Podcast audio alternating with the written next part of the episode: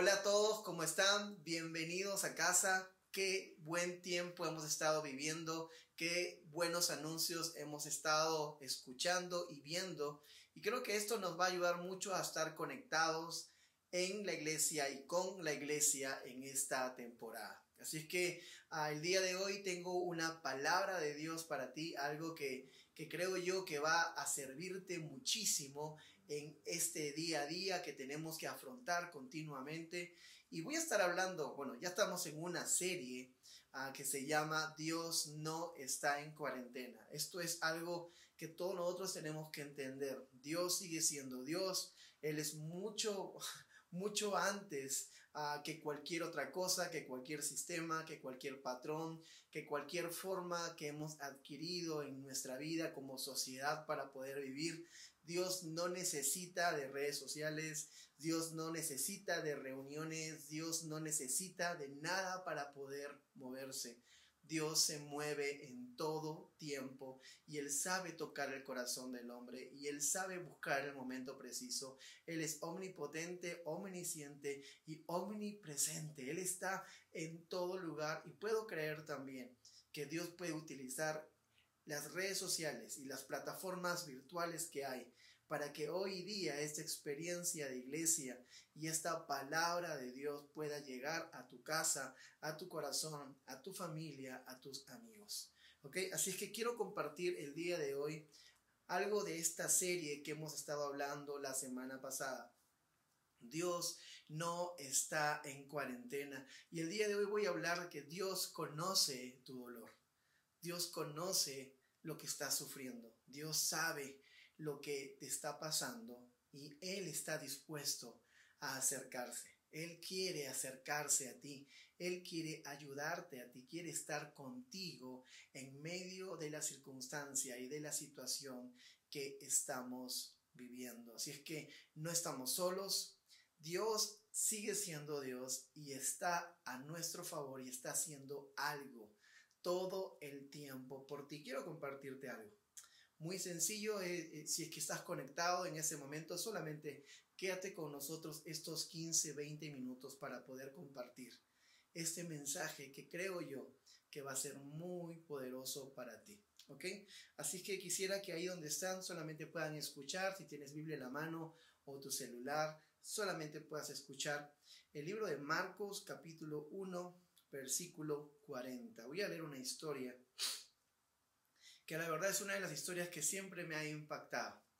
Es una de estas historias que siempre me, me deja pensando cuán grande es el amor de Dios y cuán grande es la gracia de Dios. Voy a leer este, este capítulo desde el versículo 40. Dice, un hombre con lepra se acercó, se arrodilló ante Jesús y le suplicó que lo sanara. Si tú quieres, puedes sanarme y dejarme limpio, dijo. Y movido a compasión, Jesús extendió la mano y lo tocó. Sí quiero, dijo, y quedó sano. Sabes, esta historia me conmueve muchísimo, porque mucha gente eh, eh, no entiende hoy día el contexto de la lepra. Es más, es una enfermedad que, que muchas personas ya dan por extinta. Hace unos años atrás creo que fue el último caso en conocerse con respecto a un caso nuevo de lepra. Hoy día eh, podrían haber muchas personas que han pasado o que tienen secuelas de esa enfermedad, pero ya a nadie le está dando lepra. Pero esta enfermedad ah, eh, literal es una enfermedad que que, que simboliza, que representa el pecado en la Biblia.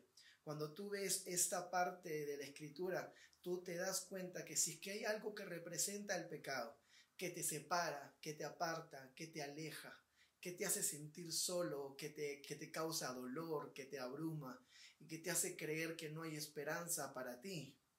Esa era la lepra en el Antiguo Testamento y en el Nuevo Testamento. Y sabes, Ah, yo cuando veo esa historia me, conmueve mucho, porque mucha gente no sabe qué es, en, esa sociedad es imposible eh, el, hacer una excepción de personas o, poder mirar de una manera ah, indiscriminada a alguien, y simplemente discriminarlo por su color de piel o, por las elecciones que ha tomado en su vida. Eh, eh, a pesar de que, de que todavía seguimos lidiando con eso, ah, ya la sociedad se levanta en contra de esa clase de pensamientos. Pero, ¿sabes? Ah, la lepra era una enfermedad infecciosa de la piel. Literal es una enfermedad que no solamente te inflamaba la piel, la ponía roja o de color blanco, sino que te comía la piel. Literal empezaba a comerse diferentes partes del cuerpo, incluido a tu rostro, tus orejas, a tu nariz, tus labios y lamentablemente se llegaban aún hasta perder tu oído, tu oreja, se podía perder tus labios, se, podías perder aún hasta las extremidades. Así de, desgarradora y deformadora era esta enfermedad. Por eso que, se parece mucho al pecado, te deforma. Ah, y, y cuando vemos esta historia, este hombre que se acercó a Jesús en esa condición, eh, cuando, tú, cuando, cuando tú lees la Biblia un poco detenidamente y, y te vas a Levítico, donde están todas las leyes y todas las normas, te das cuenta que aquella persona que tenía lepra era considerado impuro. Y por ser impuro tenía que ser desterrado de un lugar, desterrado de la ciudad y puesto en un lugar abandonado, solo. Mucha gente dice que, que aún a estos leprosos los consideraban como si estuviesen ya muertos en vida. Ellos vivían en los cementerios o vivían en lugares donde ellos podían esconderse de la gente. Mucha gente también habla acerca de esto, que, que, ellos tenían una campana cuando ellos caminaban en grupo diciendo, ah, somos inmundos, soy inmundo, aléjense.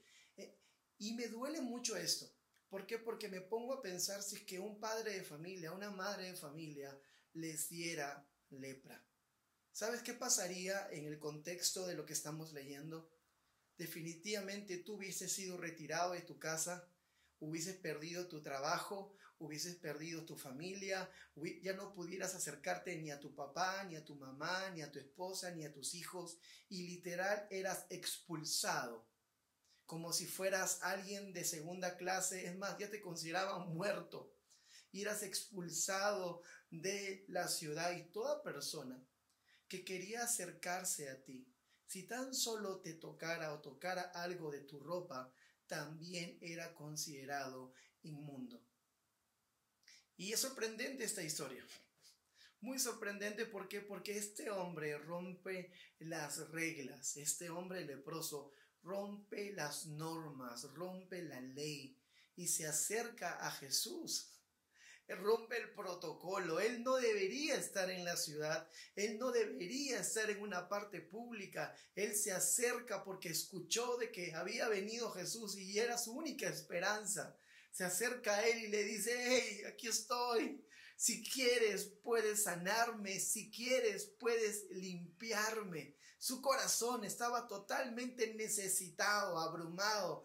Necesitaba libertad no solamente de, de, la enfermedad que se estaba comiendo sus músculos, que se estaba comiendo su piel, que lo estaba deformando, sino que había un sentido de impureza, de, de sentirse inmundo, de que no se sentía amado, que no encajaba en un lugar, que había perdido todo en la vida. Él se acerca desesperado a los pies de Jesús, a los pies de Jesús, y le dice, si quieres, puedes sanarme. Él se arrodilla, se postra ahí, si quieres, puedes sanarme. ¿Sabes? Hay una historia también en, Lucas 17, cuando se le acercan a Jesús diez leprosos. ¿Sabes? Jesús a los diez leprosos desde lejos les dice, ok, vayan y preséntense delante del sacerdote. y ahí que quede la historia. Entonces, lo que ocurre es que Jesús no se acerca, no los toca, pero aquí cambia todo. Jesús tocó a este hombre. Jesús tocó, puso su mano sobre el leproso. Cuando él lo tocó, hizo algo tan, tan increíble ¿Por qué? Porque estamos hablando de que Jesús literal rompió todo lo que se podía entender y comprender hasta ese momento. Nadie podía tocar a un leproso. Nadie podía ni siquiera tocar su ropa. Jesús lo tocó. Antes de eso, él dijo, sí quiero, sé limpio. E, él lo toca y ocurre el milagro, se va la lepra y se restituye toda la piel, todo lo desfigurado empezó a, cobrar sentido y encaja y, y, de repente era otra persona. Al principio tú lo podías ver y sinceramente podías considerarlo una, una deformidad porque así era la lepra. La lepra sencillamente te deforma, hace que, que se te caigan un montón de cosas de tu cuerpo que tienen que ver con la piel, que tienen que ver con músculos. Hay mucha gente que dice que aún atrofiaban de tal manera los músculos de tu mano que, que tus manos se convertían como si fueran unas garras. ¿Sabes? Solamente quiero que sepas esto. Jesús, Él tocó al leproso y el leproso fue sano. La ley decía que no podías tocarlo, que te volvías inmundo. ¿Sabes? Esto es lo maravilloso. Este es el mensaje de gracia para ti el día de hoy. ¿Sabes? Ah, es un mensaje que, que te viste. Es un mensaje que te limpia, es un mensaje que te cubre, un mensaje que te restituye. Dios no está en cuarentena. ¿Sabes? Este hombre que estaba en lepra, estaba literalmente inmovilizado, separado, apartado, había perdido todo, estaba en una gran cuarentena, no era, era una enfermedad incurable, había perdido todo el sentido de humanidad. Vivía en las calles, afuera de las ciudades, como alguien que no tenía nada. Jesús le restituyó todo. ¿Sabes? Yo no sé, Solamente quiero dar un ejemplo. Imagínate que tengo un vaso de agua en mi mano. Dime si yo pusiera una gota de agua sucia, ¿tú te tomarías ese vaso? Por supuesto que no, ¿verdad? Porque esa gota, aunque es una sola gota, malogró, contaminó todo el vaso. Así era considerado alguien que era inmundo. Si era tocado o alguien te tocaba, eras tú considerado inmundo también. ¿Sabes?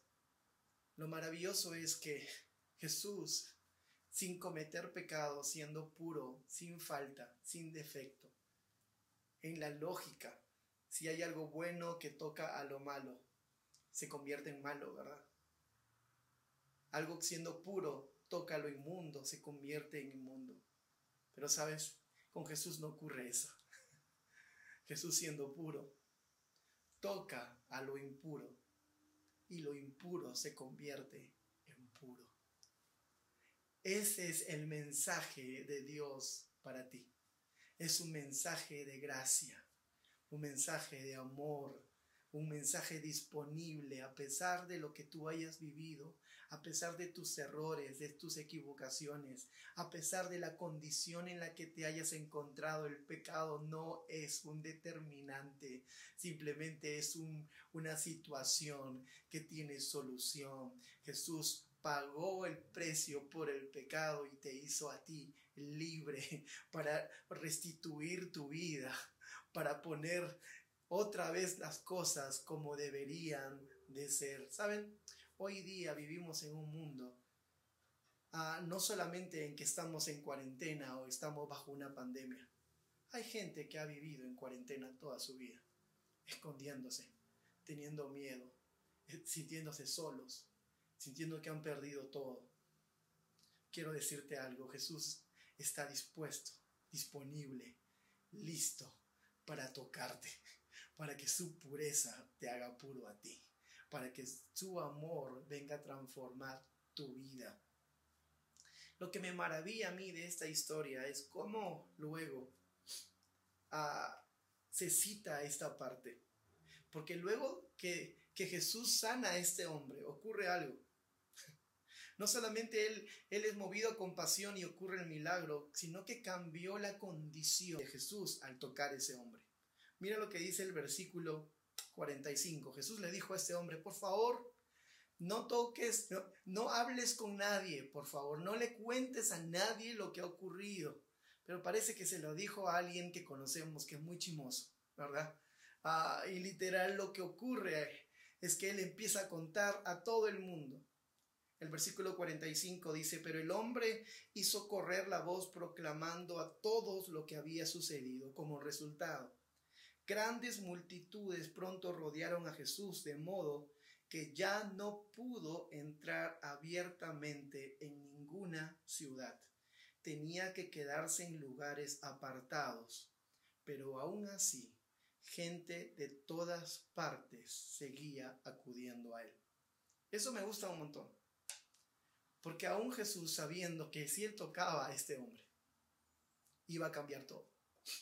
Si él tocaba a este hombre, el milagro iba a ser tan espectacular, iba a ser tan grande, que todo el mundo iba a acudir a él. Jesús ya no pudo entrar a una ciudad por lo que él ocasionaba multitudes de personas lo buscaban para que haga milagros.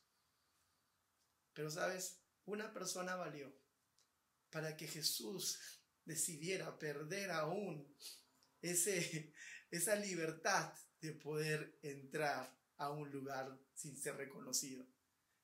Eso es lo que yo quiero que tú entiendas. Hoy día hay mucha gente que está en esta misma situación, no con una lepra física, sino con una lepra espiritual. Y nosotros somos los representantes de Jesús en esta tierra. Y nosotros tenemos que estar dispuestos a, a sacrificar todo por alcanzar al perdido.